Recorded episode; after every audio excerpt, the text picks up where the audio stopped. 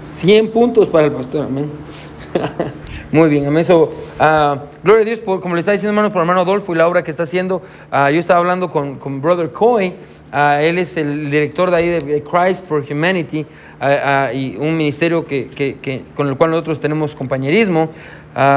Y él nos estaba diciendo, hermano, me estaba preguntando por él y, y, cómo ellos van a, van a ayudar, hermano Adolfo. Él tiene una visión, hermano, de ayudar a la gente allá en su país, amén, en Honduras. Y, y tiene un terreno, amén, que él, va a usar para las personas allá. Y, y ah, de hecho, hasta le va a poner al nombre El Camino, amén. Eso fue lo que a mí me gustó más, amén. Sí lo es, amén. Eso ya me arruinó todo. Ya no quiero, ya terminamos el servicio. No, es mentira. pero, pero gloria a Dios por eso, hermano. y Ah, hay mucha necesidad allá donde él es. Y, me estaba diciendo, hermano, como muchas veces a, las mamás cuando tienen a sus bebés se los entregan en papel periódico, porque no tienen dinero ni tienen los recursos también para, para los bebés. O, ¿cómo, ¿cómo, me anima, hermano, que hermanos de nuestra iglesia están saliendo a lugares para impactar el mundo? Amén, gloria a Dios por eso. Eso me anima mucho. So, Esdras, hermano, estamos en una serie de sermones en el libro de Esdras los miércoles. Amén, y este es el tercer sermón de nuestra serie. Eh, el título de nuestra serie es Un nuevo éxodo, amén. Ah, un nuevo éxodo es el, ahí está, muy bien. Ah, un nuevo éxodo. Si usted no sabe dónde está Esdras, vaya a Salmos, abra su Biblia a la mitad, y después solo regrese, amén. Y ahí va, va a encontrar Job, y después antes de Job va a encontrar Esther, Nehemías, Esdras, amén. Y, y eh, ah, va a ser más fácil para usted poder encontrar el libro de Esdras vamos a leer, hermano, los primeros ah, seis versículos del capítulo 3, aunque realmente yo creo que nos vamos a quedar los primeros dos, amén. Espero cubrir los primeros, los seis versículos, pero uh, vamos a ver una verdad muy importante, hermano, así que yo quiero que ponga mucha atención, por favor, y, y, y mire lo que dice ahí Esdras. ¿Ya están todos ahí? Amén, muy bien, ok. La palabra de Dios dice así, Esdras capítulo 3, versículo 1 en adelante, dice, cuando llegó el mes séptimo, y estando los hijos de Israel ya establecidos en las ciudades, se juntó el pueblo como un solo hombre en Jerusalén. Amén.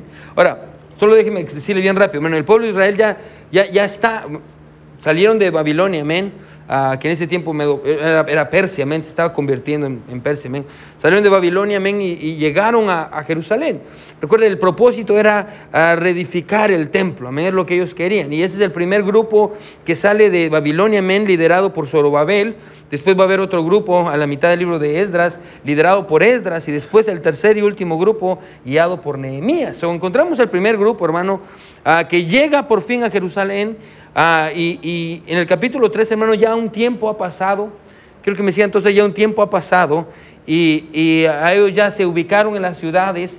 Y mire qué es lo que ellos van a empezar a hacer. También es lo primero que ellos hacen cuando llegan a esta ciudad en ruinas de Jerusalén.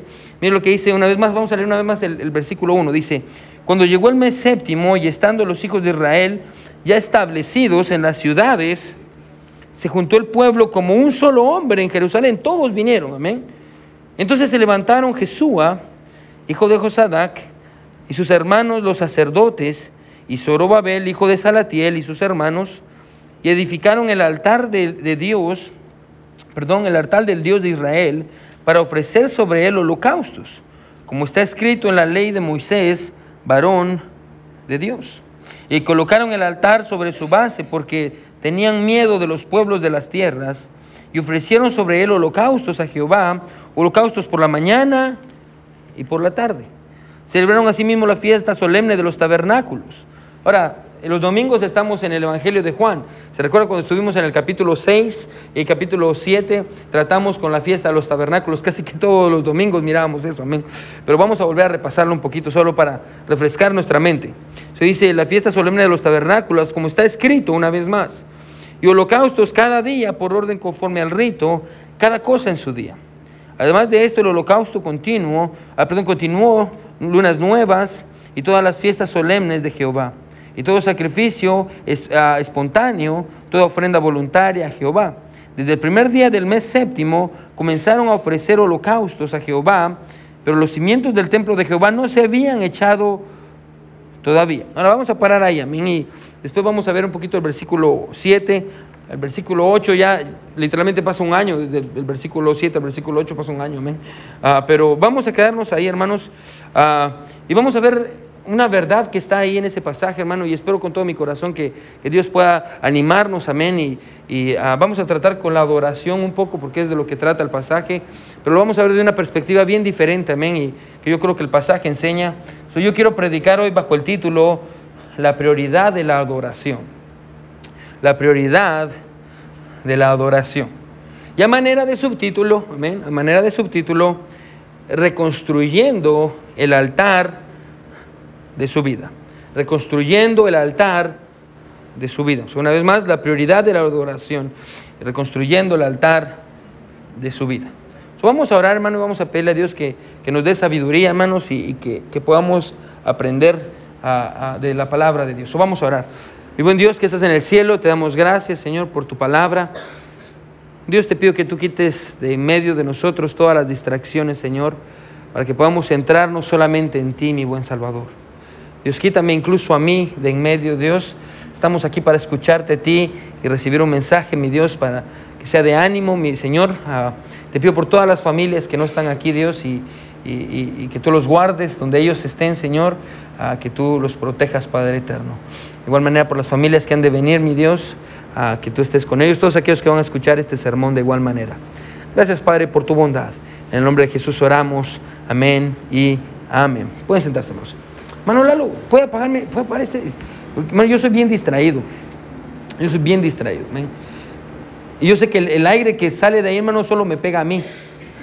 Y a Valerie Karim. Ah, vaya. Amén. Son la prioridad de la adoración. Ayer mi esposa y yo, hermanos, cumplimos nueve años de casados. Amén. Uh, amén. Gloria a Dios. Amén. Y ah, el tiempo pasa bien rápido.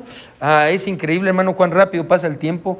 Como dice el dicho, el tiempo pasa rápido cuando está teniendo diversión, amén. Ah, realmente no sé si es cierto, pero el tiempo pasa muy rápido, hermano, y como si nada, ya han pasado nueve años desde que nos casamos. De hecho, le decía, la semana pasada fuimos a escuchar a Dr. Dave Hardy, de ahí estaba el misionero Ernie, allá en, en, Temple Baptist Church, ahí en Collinsville, y recordamos, hermano, cuando él nos casó, amén, y, ya vi las fotografías, hermano, hace 80 libras atrás, amén, hermano, wow me, no sabía si llorar de la felicidad o de la tristeza de cómo me miraba, amén.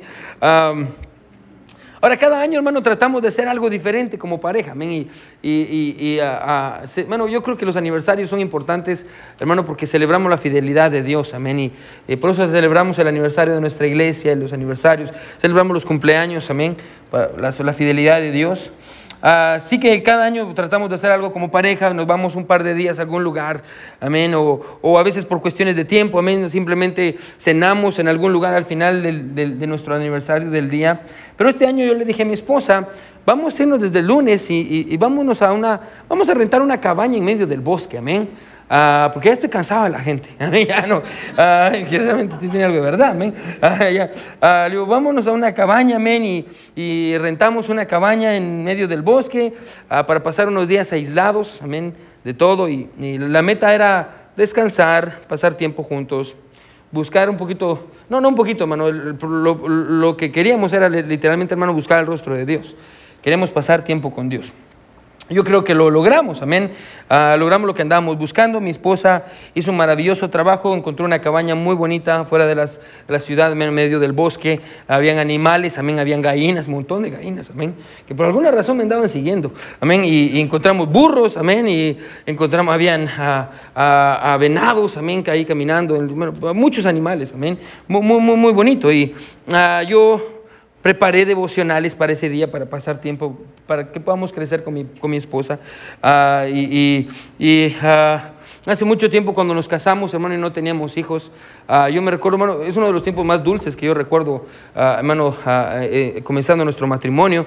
Yo me recuerdo que yo llegaba de trabajar y todavía no estábamos en el ministerio incluso los primeros días, los primeros años del ministerio. Me recuerdo que yo llegaba de trabajar, mi esposa estaba practicando en el piano y yo me ponía a orar en la sala mientras ella tocaba el piano. Mano, uno de los mejores tiempos de mi vida, amén. Yo me recuerdo todos los días hacía eso, mano. Yo miraba con anhelo llegar a mi casa, escuchar a mi esposa tocar el piano ah, y, ponerme a orar, hermano. Y, lo volvimos a hacer ahorita que estábamos allá, uh, todo mucho tiempo, amén. Ella tocaba el piano porque había un piano en la cabaña y yo me ponía a orar, hermano. Un tiempo muy, muy dulce Ah, un tiempo muy precioso. Y, y ah, en las mañanas, hermano, me levantaba para ir ahí a la orilla del lago que estaba atrás de la cabaña. Ahí me ponía a leer mi Biblia. Ah, y regresaba, hermano, y caminaba ahí en el bosque, amén, orando, y, y, regresaba para tener un devocional con mi esposa. Hermano, fue un tiempo bien, bien refrescante, amén, y, y, yo le digo a mi esposa, yo creo que este es el mejor aniversario que hemos tenido. ¿Por qué? Porque no solo nos ayudó nuestro matrimonio, sino que yo creo que mejoramos mucho en cuanto a nuestra relación con Dios. Ah, y tal vez usted se pregunta, pastor, ¿por qué, ¿por qué planear un tiempo con su esposa para acercarse más a Dios en lugar de pasar un tiempo para acercarse más a su esposa? Uh, esa es una de las verdades que aprendimos en ese día. Y, hermano, una de las cosas que estábamos hablando con mi esposa es que uh, a veces tenemos esta idea equivocada del matrimonio. El, fin del matrimonio, hermano, no es el matrimonio. ¿sí? Se lo vuelvo a decir por si no lo agarro. El fin del matrimonio no es el matrimonio. Muchas veces dentro del matrimonio las parejas se vuelven egocéntricas uh, con demasiada facilidad, amén, y, y, todo está centrado en ellos, amén. Y, y, y, para mí es bien interesante, y tal vez el, pastor aquí uh, sabe eso, porque ha visto jóvenes en, en, su ministerio, pero para mí es muy interesante notar como jóvenes solteros, que antes servían a Dios, hermano, y amaban a Dios y estaban sirviendo a Dios bastante, se casan y ahora, en lugar de servir a Dios como servían a Dios, pasan sus días y sus noches tratando de mejorar su matrimonio, amén, por la cantidad de problemas que tienen. Uh, otras parejas desarrollan una especie de, de, dependencia hacia otros y pasan horas largas en consejería tratando la manera de, hacer que su matrimonio funcione. Y, uh, bueno, en ambos casos, quiero que escuche esto, el matrimonio se vuelve inservible para Dios. Y ahorita va a entender por qué le estoy diciendo esto.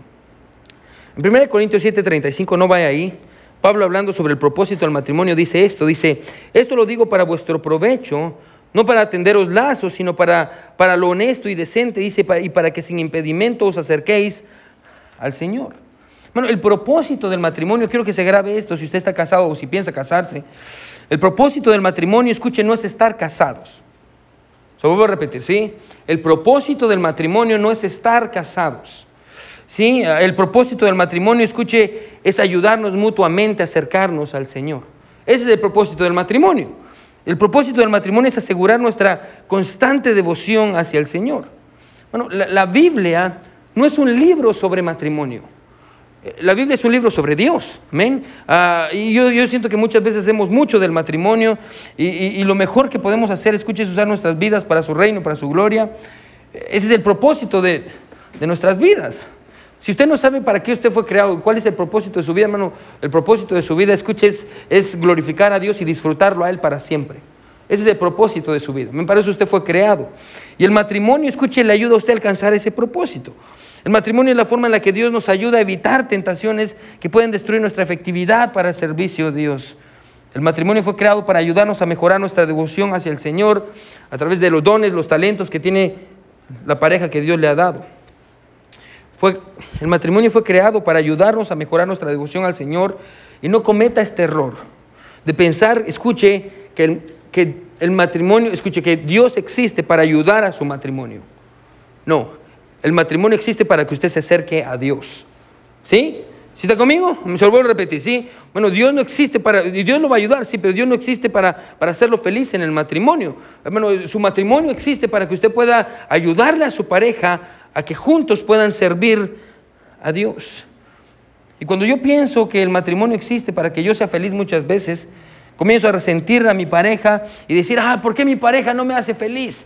Oh, mi pareja, oh, mi oh, ¿por qué no me estás? El trabajo de ella es hacerme feliz. O ella dice, el trabajo de él es hacerme feliz. Y cuando no me está haciendo feliz, estoy enojado y busco ayuda para mi matrimonio. Bueno, ese no es el propósito, amén. Y como le digo, muchas veces hacemos mucho del matrimonio y no debería de ser así, amén. Ah, el matrimonio no es el fin, amén. El fin siempre va a ser glorificar a Dios. ¿Por qué le estoy diciendo esto? Le estoy diciendo esto, hermano, porque con el afán de cada día es muy fácil perder de vista, escuche, no solo el propósito por el cual estamos casados, sino el propósito de nuestras vidas. Bueno, es muy fácil olvidar, amén. Y yo sé que esta vida está diseñada y la rutina está diseñada de tal manera en la que usted se olvide del propósito por el cual usted fue creado. Y tenemos trabajos y trabajamos y nos metemos a deudas y, queremos comprar cosas y, tenemos sueños y tenemos anhelos y, queremos a buscar. Y, es muy fácil, hermano, olvidarse de su propósito. Amén. No solo en el matrimonio, sino que en su vida misma. Y eso es a lo que exactamente está, está enfrentando el pueblo de Israel en nuestro pasaje.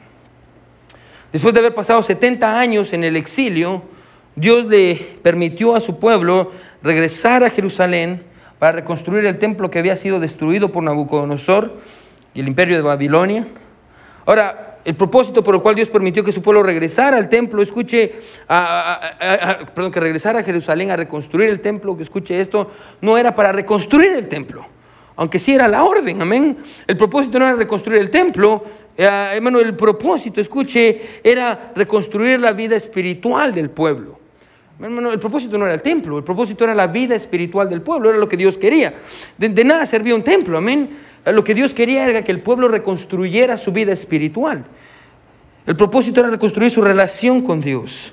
Bueno, la ciudad en escombros es una imagen física de la condición espiritual del pueblo de Israel. Ahora, la pregunta es esta, ¿por dónde comenzamos a reconstruir? por donde ellos tenían que comenzar a reconstruir, escuche, a su vida espiritual, su relación con Dios. Ahora, piense esto, por 70 años, el pueblo de Israel ha pasado, escuche, esos 70 años sin hacer sacrificios. Ellos no tienen un templo. Recuerda, son exiliados. ¿Se recuerda hace tres domingos, a ah, miércoles, perdón, vimos uno de los salmos que dice que mientras ellos estaban en el cautiverio, se acercaban las personas de Babilonia y les decían, ¿por qué no cantan canciones de alegría? Y ellos dicen, ¿cómo vamos a cantar si estamos lejos de Sión, que es Jerusalén, si estamos lejos de, de la ciudad de Dios? ¿Cómo vamos a cantar? Ellos ni siquiera tenían un canto. Por 70 años, amén, ellos habían pasado sin hacer sacrificios. No habían hecho sacrificios. Entonces, la Biblia dice que ellos regresan, y esto es importante, hermano. ¿sí? Ellos llegan a Jerusalén, y recuerden, hermano, hay más o menos 42 mil personas que regresan con Zorobabel. Regresan, y la Biblia dice que todos se van a sus ciudades. Cada uno se va a sus ciudades, amén, va con sus familias. Y cuando viene el mes séptimo, la Biblia dice que todos, todos estos 42 mil que estaban en esas ciudades regresan como un solo hombre a Jerusalén. Y es lo que vamos a encontrar. Mira lo que es el versículo 1. ¿Sí está conmigo? Amén. Mira lo que es el versículo 1. Dice, cuando llegó el mes séptimo, y estando los hijos de Israel ya establecidos. ¿Qué quiere decir eso? Ya, ya habían, cuando llegaron, ya encontraron su casa, amén. O los escombros de la que era su casa, la casa de sus abuelos, amén. Estaron a 70 años han pasado. Muchos de ellos nunca habían estado en Jerusalén. Llegan y miran los escombros y empiezan a reconstruir y empiezan a, tal vez a tener su jardín, empiezan a, empiezan a establecerse. Cuando usted se establece, ¿qué hace? Empieza a acomodar la casa de tal manera la que usted, se, valga la redundancia, se sienta cómodo. Entonces empiezan a, establecerse ahí. Mire, después de eso, mire qué sigue diciendo. Dice, eh, en las ciudades y se juntó el pueblo como un solo hombre en Jerusalén. Era un grupo muy grande de personas, 42 mil personas. Y quiero que ponga atención a esta explicación que voy a dar. Cuando regresan a Jerusalén, lo primero que hace, como le digo, es ir a establecerse, amén. Ah, empiezan a, a, a, tratar la manera de hacer una vida ahí. Y la Biblia dice que después de un tiempo, la Biblia nos dice, no nos dice exactamente cuándo o cuánto tiempo pasó, pero la Biblia sí nos dice que fue en el séptimo mes. Ahora, el séptimo mes, hermanos, es muy importante. El séptimo mes era el mes más importante en el calendario del pueblo de Israel. De hecho, hermano, uh, Usted puede anotar esto ahí al, margen de su Biblia, hermano, pero ahí en Levítico 23, amén. Ah, ah, si quiere, vamos, solo para que mire que no le estoy mintiendo. Aparte su lugar en Esdras, Levítico es el segundo libro de la Biblia. Ah, no, perdón, tercero. Amén. Está eh, Génesis, Éxodo, Levítico. Es el tercero. Vaya al capítulo 23. Aparte su lugar en Esdras, porque ahorita vamos a regresar. Solo para que mire cuán importante era el mes, el mes séptimo, amén, en el que ellos se juntan. Levítico 23. Mira lo que dice el versículo 23. 23, 23. Mira lo que dice. Y habló Jehová a Moisés diciendo, versículo 24, habla a los hijos de Israel y diles, en el mes séptimo, al, primer, al primero del mes tendréis día de reposo, una conmemoración al son de trompetas y una santa convocación. Amén. ¿No es eso lo que miramos ahí en Esdras? Amén. Ellos conocían la palabra de Dios. Entonces ellos dicen, bueno, la ley dice en Levítico que este es el primer día del séptimo mes y en la ley dice que tenemos que juntarnos todos y tenemos que con trompetas convocar a todo el pueblo de Israel. Amén. es lo que encontramos. Amén. Ellos se, se unen. Mire que sigue siendo versículo 25. Ningún trabajo de siervos haréis y ofreceréis ofrenda encendida a Jehová. Ahora, aquí están todos y dice, ok, ya estamos todos Recuerda ese primer día del, mes de septiembre, perdón, se cree que es octubre, septiembre, octubre, pero estamos en el primer ah, ah, día del mes de séptimo ah, y la Biblia nos manda que nos reunamos todos y toquemos trompetas y ofrezcamos sacrificios, ofrendas, amén. Ahora quiero que se los imagine. Están todos ahí, amén, y están en el templo y dicen, vamos a ofrecer sacrificios, amén. Y la pregunta es, ¿dónde? Amén. ¿Dónde? ¿Dónde? Amén. ¿Dónde, dónde ofrecemos eso? Amén. Ah, y, no, todo estaba quemado. Amén. Todo estaba quemado. Así que, obviamente, lo que ellos tienen que hacer es reconstruir. Así que ellos dicen, ok, vamos a empezar a reconstruir. Mira lo que dice el versículo 2. Regrese conmigo, perdón, a, Esdras. Esdras 3, versículo 2. Entonces se levantaron, amén. Se levantan líderes, amén. Se levantaron Jesús, hijo de Josadac, y sus hermanos, los sacerdotes, y Zorobabel, hijo de Salatiel, y sus hermanos, y edificaron el altar del Dios de Israel para ofrecer sobre él holocaustos, como está escrito en la ley de Moisés, varón de Dios. Ya lo vimos, amén. So, ellos dicen, ok, ¿qué vamos a hacer? Tenemos que ah, edificar un lugar donde hacer los sacrificios, amén. Necesitamos edificar un, un altar, necesitamos hacer un, un altar. Ahora, ¿qué encontramos a estos hombres construyendo un altar? El altar de los, del holocausto. Ahora, ¿cómo se miraba este, este altar? Aparte su lugar aquí, mano, vaya conmigo a Éxodo, para que usted mire cómo era que se hacía este altar. Todo esto nos va a servir. Amén. Yo necesito que usted entienda esto para poder ver la verdad que tenemos que entender. Sobre Éxodo 27. Éxodo 27. Ahorita vamos a regresar a nuestro pasaje principal, hermano. Solo quiero que entienda el contexto. Éxodo es el segundo libro, empieza Génesis, después está Éxodo. Éxodo capítulo 27. Puede decir amén si ya está ahí. Mira lo que dice el versículo 1, Éxodo 27, 1. Aquí está, aquí está cómo Dios manda que se haga este altar. Dice, Éxodo 27, dice, haréis también un altar de madera, de acacia de cinco codos de longitud y de cinco codos de anchura. Será cuadrado el altar y su altura de tres codos. Y le harás cuernos en sus cuatro esquinas. Y los cuernos ah, serán parte del mismo y los cubrirás de bronce. Harás también sus calderos para recoger la ceniza y sus paletas, sus tazones, sus, sus, sus garfios perdón, y sus braseros. Harás todos sus utensilios de bronce y le harás un enrejado de bronce de obra de rejilla y sobre la rejilla harás cuatro anillos de bronce en sus cuatro esquinas y la pondrás dentro del cerco del altar abajo y, abajo y llegará la rejilla hasta la mitad del altar. Harás también varas para el altar, varas de madera de acacia, las cuales cubrirás de bronce. Y las varas se meterán por los anillos y estarán aquellas varas en ambos lados del altar cuando sea llevado. Lo harás hueco de tablas de la, ah, de la madera que te fue mostrado en el monte, así lo harás. O básicamente era una caja. Era una caja que tenía cuatro, uh, cuatro uh, ¿qué serían? Palos, amén. Ah, entonces, para que se pudiera transportar, entonces en una caja, una caja vacía, escuche, y ahí usted metía una especie, hermano, ah, una especie de horno, amén, si lo quiere ver así, hermano, y metían el fuego abajo, amén, y, para hacer sacrificios, que eran los sacrificios, mataban un animal, traían al animal, amén, y ofrecían la sangre ahí del animal ah, para poder hacer su, su, sacrificio. Entonces, básicamente eso era, amén. La idea era de construir un altar para hacer sacrificios Escuche, no solo la encontramos ahí, la encontramos desde el libro de Génesis, amén. ¿Se recuerda a Abraham? La Biblia dice que pasaba algo y, Abraham hacía un altar, amén. Ponía piedras, traía un sacrificio, lo mataba, amén, y hacía un, altar. Constantemente encontramos esa idea en toda la Biblia de hacía un altar, amén. Ah, de hecho, el primero en la Biblia en hacer un altar fue Dios. Dios. ¿Cuándo fue que Dios hizo un altar? Hermano, en Génesis. Cuando Adán y Eva pecaron, que la Biblia dice que Dios les trae a ellos ah, túnicas, también les trae una ropa, ¿De qué? De animales que él tuvo que haber matado. Amén. ¿Para qué? Para el pecado de Adán. Amén. So, el primero en hacer un sacrificio fue Dios mismo. Uh, so, los sacrificios, escuchen, los encontramos en toda la Biblia. ¿Cuál es el propósito de, estos altares? Amén. Muy fácil, amén. Desde Génesis encontramos esto, que, que la Biblia dice que ah, aquel que pecare, ese morirá, dice Ezequiel. So, era necesario, hermano, que alguien muriera por el pecado. Amén.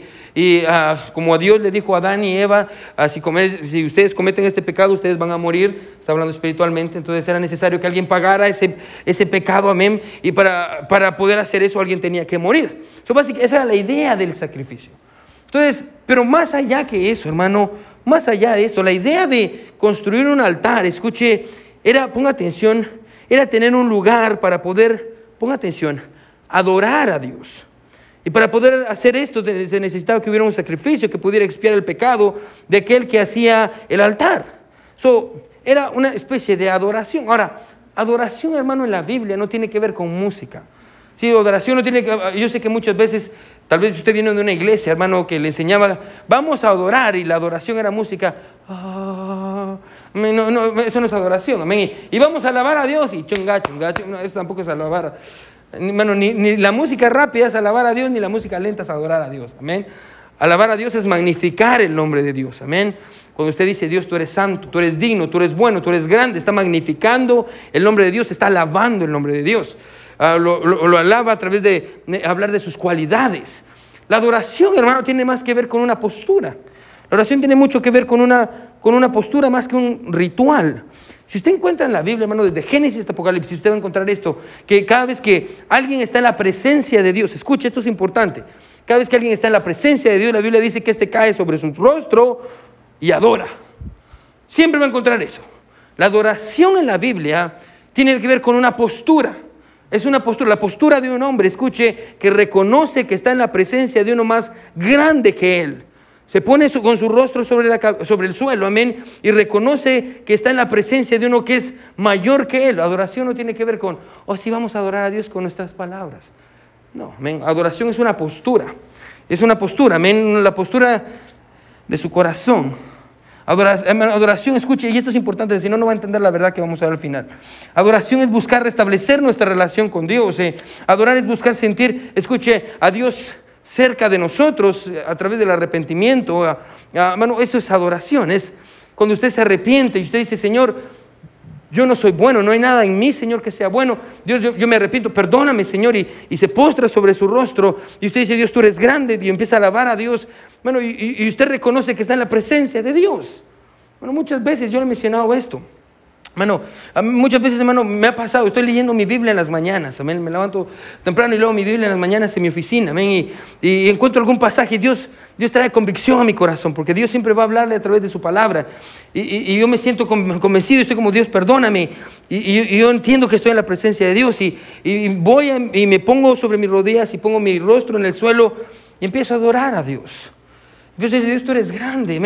Y, empiezo a derramar mi corazón, mi corazón ahí para Dios. Y muchas veces, hermano, me pasa ah, que yo... No es así, hermano. Pero muchas veces yo pienso, yo sé que Dios está aquí.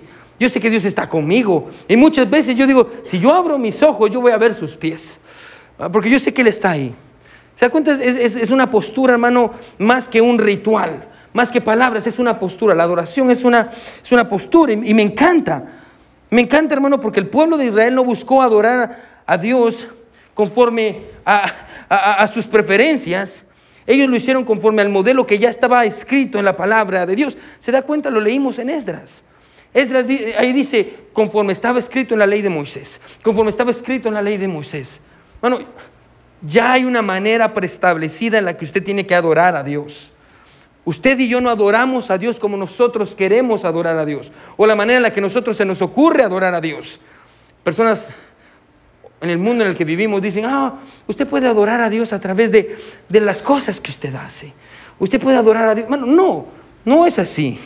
Bueno, bueno, ellos no adoraron a Dios como ellos querían o como ellos les parecía mejor o acorde a sus preferencias. Escuche, si está escribiendo, escriba esto. Verdadera adoración puede ser ofrecida solo cuando está de acuerdo con lo que Dios ya ha establecido en su palabra. Eso vuelvo a repetir. Verdadera adoración puede ser ofrecida solo cuando está de acuerdo con lo que Dios ha establecido en su palabra. Y la manera en la que nosotros adoramos a Dios es a través del sacrificio en este caso, hermano, de Jesucristo. Jesucristo, hermano, es el holocausto y por eso nosotros podemos acercarnos al trono de Dios. Por eso podemos postrarnos delante de Dios y decir, Señor, yo reconozco que estoy en tu presencia constante, que yo soy malo y tú eres digno, Señor. Yo, yo, yo reconozco que estoy en tu presencia y adoramos a Dios. Usted sabía, hermano, no quiero entrar en detalle porque si no nunca vamos a terminar, hermano. Pero recuérdese, hermano, antes de Jesucristo la Biblia dice que había un, un velo en el templo. Y solo el sumo sacerdote podía entrar al lugar santísimo para poder expiar los pecados del hombre, porque ahí estaba la presencia de Dios. Cuando la Biblia dice que Jesucristo murió en la cruz del Calvario, el velo se rompió de arriba hacia abajo y ahora la presencia de Dios está en todo lugar. ¿Qué quiere decir eso? Que usted y yo vivimos en la constante presencia de Dios. ¿Qué quiere decir eso? Que Dios está así con usted todo el tiempo. Vivimos en su presencia constante. Amén. buscamos a Dios en adoración. Amén. Eso es adorar. Así que, quédese con eso en mente, porque nos va a servir al final. Así que encontramos al pueblo de Israel haciendo un altar para poder adorar a Dios. Ahora piensen esto, ¿sí? Aquí viene lo interesante. Cuando ellos regresaron a Jerusalén, 70 años. Por 70 años, escuche, ellos, ellos habían vivido en Babilonia. Ahora, no sé si usted se recuerda esto, pero Jerusalén está ubicada en un lugar que se conocía y que, Dios le dijo a Abraham que se llamaba la tierra prometida. Un lugar donde fluye leche y miel. Era un lugar precioso, un lugar hermoso. Hermano, un lugar donde, escuche, lo que se sembraba se cosechaba. Ahora imagínese esto. Por 70 años el pueblo de Israel está lejos. ¿Usted piensa que un lugar tan precioso va a quedar deshabitado? No, no. Otros pueblos empezaron a venir. Otros pueblos empezaron a venir, amén. Ah, y tristemente, escuche, había un grupo de judíos que se quedaron, pero estos se mezclaron con estos pueblos que venían. Y, había gente viviendo ahí, ya habían, ya habían habitantes ahí. Y, ya habían personas que estaban viviendo ahí. Y obviamente, escuche, cuando, piense esto, 42 mil personas, piense esto, ¿sí? Por 70 años el lugar ha estado sin personas. Otros vinieron y empezaron a habitar las casas y habitar ese lugar. 70 años pasan y 42 mil personas regresan de Babilonia y vienen y dicen, este lugar nos pertenece. Iba a haber fricción. Iba a empezar a haber fricción, amén. Se puede imaginar, hermano, las personas que ya vivían ahí diciendo, ¿y quiénes piensan que son estos judíos que solo vienen a tomar lo que no es suyo? y recuerde que las personas que vivían ahí no eran piadosas, eran personas malas. Y estos judíos vinieron para reconstruir el templo de su Dios en medio de un lugar donde ellos ya tenían sus propios dioses. Bueno, había una gran tensión entre estos 42 mil personas que vienen aquí para intentar reconstruir el templo y volver a habitar Jerusalén y la gente que ya vivía ahí, que eran personas paganas que habían venido. Se puede imaginar, escuche los moradores de Jerusalén y sus alrededores diciendo, si ustedes no se van de aquí y sus familias, vamos a matar. Escuche, se imagina usted, bueno, usted regresó porque está obedeciendo a Dios, escuche. Y usted está con su familia y de pronto usted está en su casa un día y toca la puerta. Y usted abre. Y, viene un hombre y dice, ¿por qué regresaron? Les vamos a dar 24 horas para que dejen este lugar. Y si no, si no salen, vamos a matar a su esposa y a sus hijos. Y vamos a matarlos a todos. ¿Por qué regresaron aquí? Bueno, comenzaron a recibir amenazas de muerte. Pastor, ¿de dónde está sacando todo eso? Versículo 3. Bueno, yo no se lo estoy diciendo por molestar, amén. Y colocaron el altar sobre su base. quiero que subraye esto, porque tenían miedo de los pueblos de las tierras. Ellos tenían miedo de la gente que vivía ahí. Bueno, había, tenían miedo de la gente que vivía en ese lugar, de los moradores de las tierras que ellos llegaron a reclamar. ¿Amén? Ahora, pregunta. ¿Por qué estos judíos se están exponiendo a esto?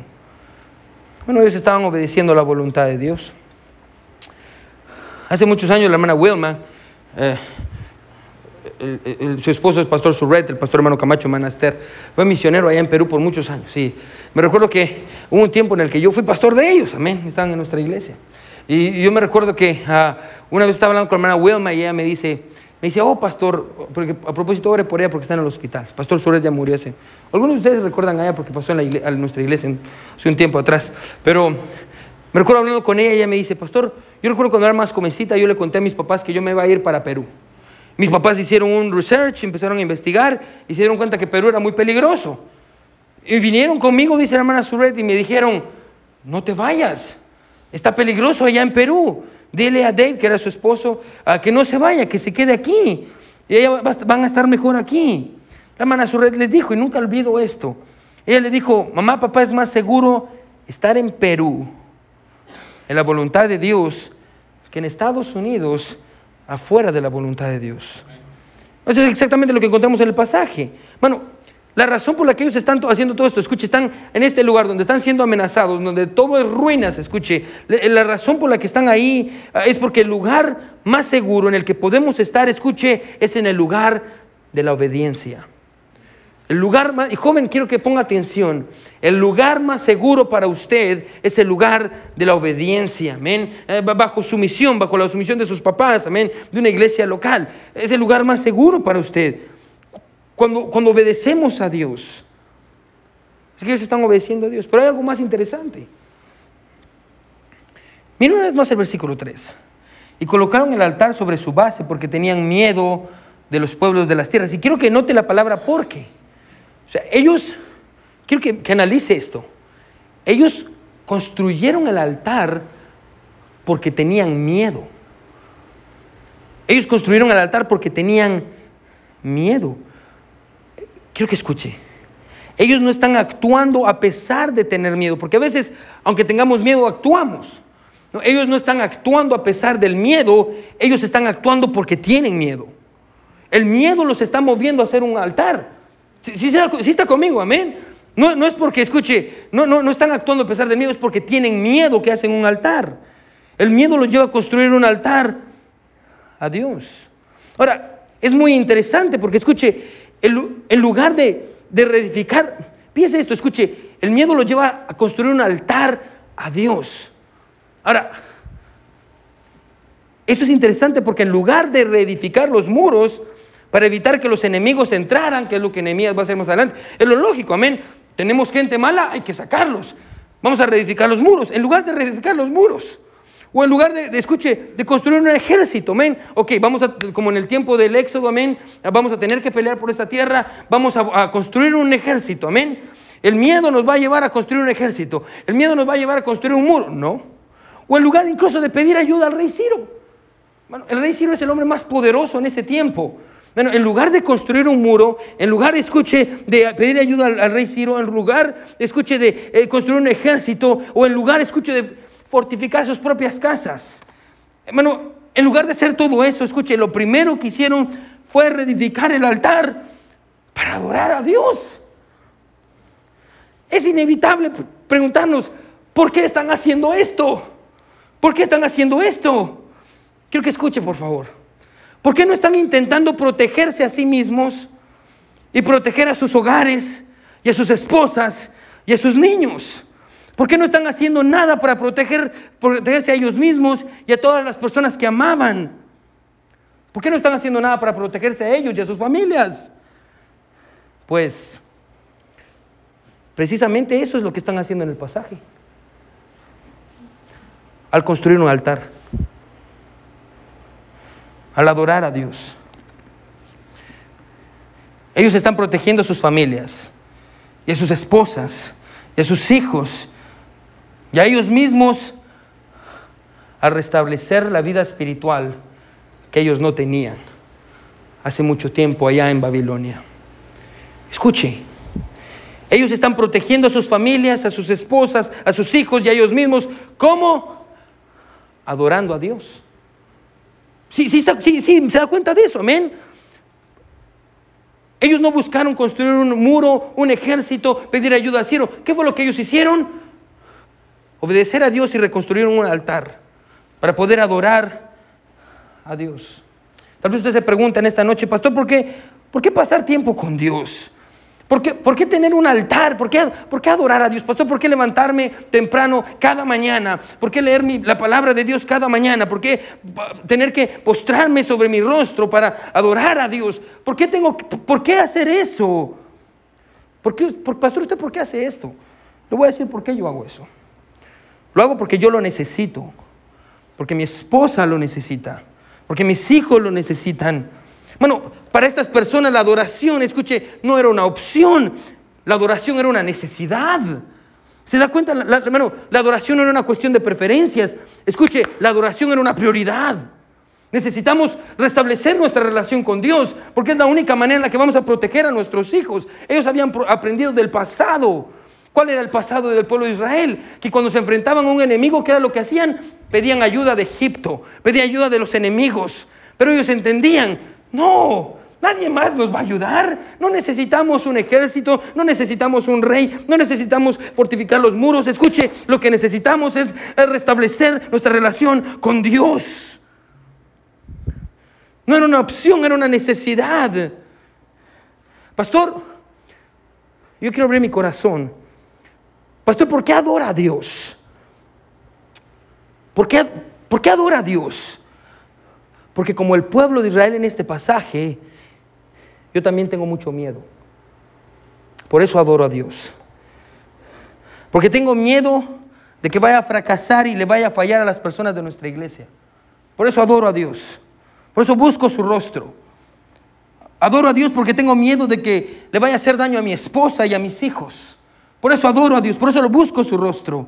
Adoro a Dios porque tengo miedo de lastimar el corazón de Dios que ha sido tan bueno conmigo, que me ha dado tanto sin merecerlo. Me ha dado su Hijo Jesucristo, me ha dado de su gracia, de su misericordia, de su poder. Me ha dado más de lo que yo le he pedido. Adoro a Dios porque tengo miedo de lastimar el corazón de Dios. Adoro a Dios porque tengo miedo de saber que sin Él y sin su poder no soy nada. Adoro a Dios porque tengo miedo de mí mismo y de lo que yo soy capaz de hacer. Adoro a Dios porque tengo miedo de no tener las palabras necesarias para ayudar a la gente cuando viene a pedirme ayuda y consejo. Escuche, adoro a Dios no porque soy valiente y fuerte, adoro a Dios porque soy cobarde y tengo miedo. Por eso adoramos a Dios. Por eso buscamos su rostro. No porque somos súper espirituales, sino porque somos débiles y tenemos miedo. Porque sin Él no somos nada. Por eso adoramos a Dios. Por eso buscamos su rostro. Por eso nos humillamos delante de Él. Por eso buscamos constantemente reconstruir el altar que muchas veces nuestro pecado ha derribado. Por eso busco tiempo para pasar a solas con Él. Porque tengo miedo. Y si usted no tiene miedo, hay algo mal en usted. Porque si usted no tiene miedo de fracasar, y no tiene miedo del, del futuro, usted no quiere buscar a Dios por eso, eso quiere decir que usted es autosuficiente. ¿Y sabe qué es lo que Dios hace con las personas que se enorgullecen? Dios los derriba. ¿Por qué cree que el pueblo de Israel pasó 70 años en el cautiverio? Por su orgullo. Por su orgullo. Y por 70 años no tuvieron eso, que fue lo primero que llegaron a hacer. Y esta nueva generación aprendió y entendió y dijo, no, la vida es difícil el, mundo en el que vivimos es difícil. Hay personas que están buscándonos y quieren matarnos y quieren, quieren lastimarnos. ¿Qué necesitamos hacer? No necesitamos al rey Ciro, no necesitamos un ejército, no necesitamos un muro, necesitamos a Dios. Vamos a regresar a Dios y vamos a restablecer los sacrificios y vamos a buscar tener compañerismo con Dios. Bueno, o que Dios nos ayude a todos a buscar a Dios, porque nosotros también tenemos miedo de lo que nosotros podemos hacer. No es la única manera. Bueno, la adoración no es, no es una opción. Para ellos la adoración no era una opción, era una prioridad. Buscar a Dios no era una opción, era una prioridad, porque era la única manera de protegerse y era el único lugar donde ellos podían estar seguros. La pregunta que yo quiero hacerles es esta, escuche. ¿Usted tiene miedos? No me diga sí ni no. ¿Usted tiene miedos? Si la respuesta es sí, la pregunta es ¿por qué no está adorando a Dios? ¿Por qué no está buscando a Dios? ¿Por, qué no lee su Biblia? ¿Por qué no ora? ¿Por qué no se postra delante de Él? ¿Usted, usted, quiere a sus hijos? ¿Por qué no adora a Dios? ¿Usted quiere a su esposa? ¿Por qué no adora a Dios? ¿Usted tiene miedo del futuro? ¿Por qué no adora a Dios? ¿Por qué no adora a Dios? ¿Por qué no busca su rostro? Bueno, buscar a Dios no es de cobardes. No, no, no, no buscamos a Dios, perdón, porque somos fuertes, es porque somos débiles y tenemos miedo. Es lo que el pasaje dice. Que Dios nos ayude a buscarlo a Él. Y si hay algún miedo, hermano, con el que usted está luchando hoy, ¿por qué no busca el rostro de Dios? No a pesar del miedo, sino por el miedo. ¿Y por qué no le dice, Señor, Señor, yo te necesito? Mi familia te necesita, Señor. Mi esposa te necesita. Yo te necesito. Todos con ojos cerrados y cabeza inclinada. Nadie viendo.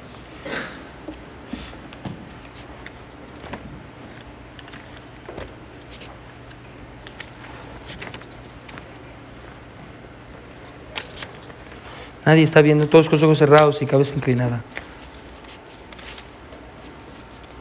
¿Quiénes dirían en esta hora bien rápido? Pastor, pastor, yo también tengo miedos, pastor. Pastor, ore por mí porque lo que yo menos hago cuando tengo miedo, me encanta ese salmo que dice, en el día que temo, yo en ti confío. Pastor, ore por mí. Ore por mi pastor. Levante su mano si usted dice, Dios me habló. Yo quiero orar por usted en esta. Gloria a Dios, gloria a Dios. Todos con los ojos cerrados. Amén. Bueno, el piano va a sonar. ¿Y por qué no se postra, hermano, delante de Dios en esta noche? El piano va a sonar en este momento. ¿Por qué no se postra delante de Dios y le dice, Señor, yo tengo miedo. Tengo miedo del futuro. Tengo miedo de las enfermedades. Tengo miedo de no tener propósito, Señor. Tengo miedo del porvenir. Tengo miedo, Señor. Y por eso te busco, porque tengo miedo. No porque soy fuerte, sino porque soy débil. No porque soy bueno, sino porque soy malo. Por eso te busco, Señor. Porque sin ti yo no soy nadie. No tengo nada.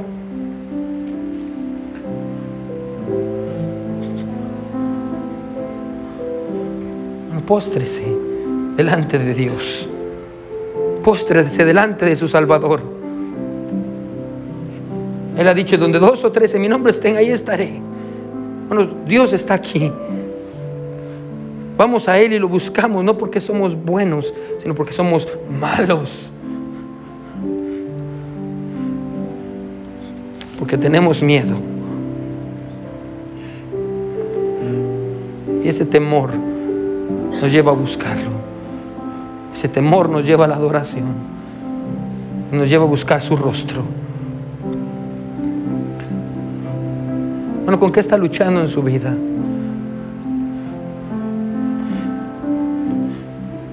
¿Qué le tiene miedo? Bueno, dígaselo al Señor. Dile, Dios, yo estoy aquí porque tengo este miedo, Dios. Y por eso te busco. Por eso te busco, Señor. No porque soy fuerte, sino porque soy débil. Bueno, si no ha reconstruido el altar de su vida, hermano, reconstrúyalo. Vuelva a ser el altar. Vuelva a buscarlo en las mañanas. Vuelva a deleitarse en Él. Vuelva a amarlo. Regrese a hacer lo que tanto hacía. Reconstruye el altar. Reconstruye el altar, hermano. Mi consejo es que reconstruya el altar que ha sido destruido. A veces luchamos con miedos. Mi buen Señor, mi buen Salvador. Gracias, Padre, por tu palabra. Gracias, Dios, porque ahora entendemos, mi Dios, que la adoración no es, no es porque somos buenos, Dios, es porque tenemos miedo. Es porque no somos perfectos, Dios. En este lugar nadie es perfecto. Es porque somos pecadores, Señor. Por eso te buscamos, Señor. Por eso te buscamos. Por eso te anhelamos, Dios. Por eso buscamos tu rostro. Por eso oramos. Por eso por eso somos como somos, Señor, porque, porque tenemos miedo. Tenemos miedo y sabemos, tenemos miedo, Dios, de ser quien éramos antes de ti. Tenemos miedo, Señor, porque sabemos que sin ti, mi Dios, no somos nada. Y no tenemos nada, Dios. Por eso te buscamos, porque tenemos miedo de nuestra realidad, de nuestra humanidad, de nuestro pecado, de, de quiénes somos nosotros, Dios. Por eso te buscamos. Gracias, Padre, por tu corazón. Gracias, Señor, por, por tu palabra y el libro de Esdras, Señor. Por, porque aprendemos tantas verdades, mi Dios, a través de él. Dios, gracias por todo. En tus manos de amor ponemos el resto de, las- la semana, Dios, y aquellos que han escuchado el sermón que les pueda ser de bendición. En nombre de Jesús oramos. Amén y Gloria a Dios por su palabra. Amén.